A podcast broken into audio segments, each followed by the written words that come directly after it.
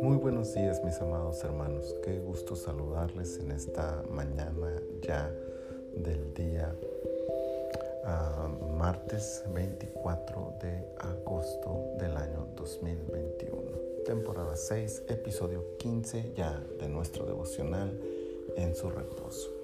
Mateo 15, versículo 3 dice de la siguiente manera. Respondiendo él les dijo, ¿por qué también vosotros quebrantáis el mandamiento de Dios por vuestra tradición? La diferencia entre un mandamiento y una tradición es simple de definir, pero difícil de diferenciar. Un mandamiento es una orden divina claramente enseñada en su palabra. Una tradición es una costumbre forjada en un contexto cultural específico. Por ejemplo, el pasaje que nos ocupa. Al referirse al lavamiento de manos, define tradición como el hecho culturalmente aceptado en esa época de hacer un ritual de lavamiento que incluía por lo menos siete tinajas para lavarse las manos. Jesús no, está en contra de lavarse las manos, pero exigir un ritual tan elaborado y además atreverse a decir que ese ritual es necesario cumplirlo tanto o más que la enseñanza realmente bíblica, ese es el problema la imposición de la tradición por encima del mandamiento bíblico. Ya poner nuestra tradición o costumbre al nivel de la Biblia es grave, pero hacer que nuestras ideas rebasen la autoridad de las escrituras es motivo de celo e ira santa. El mandamiento es inamovible, acultural y atemporal.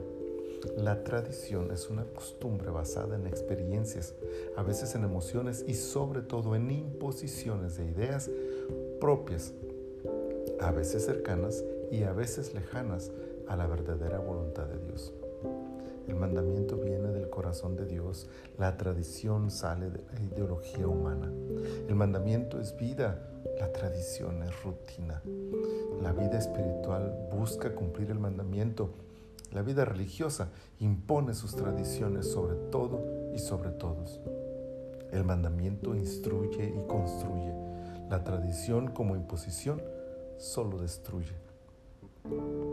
Valoremos nuestras tradiciones, pero nunca las pongamos por encima de la Biblia. que nuestra meta sea sujetar nuestras costumbres a la autoridad infalible de la palabra de Dios. Solo así viviremos en la voluntad perfecta y la sabia dirección del Espíritu. Precioso Señor, muchas gracias por este día y gracias por esta palabra. Ayúdanos, Señor, a permitir que nuestras tradiciones no se sobrepongan a tu palabra. Ayúdanos, Señor, a someternos nosotros y nuestras tradiciones a tu voluntad perfecta mostrada en la Biblia. Dirígenos, Señor, de tal forma que cada día amemos más hacer tu voluntad que hacer lo que nuestras tradiciones nos enseñan. Y que así, Señor, te honremos cada día de nuestra vida. Gracias, Señor. En tus manos ponemos este día para que tú nos bendigas y nos guardes en todo lo que hagamos. Por Cristo Jesús. Amén. Amén.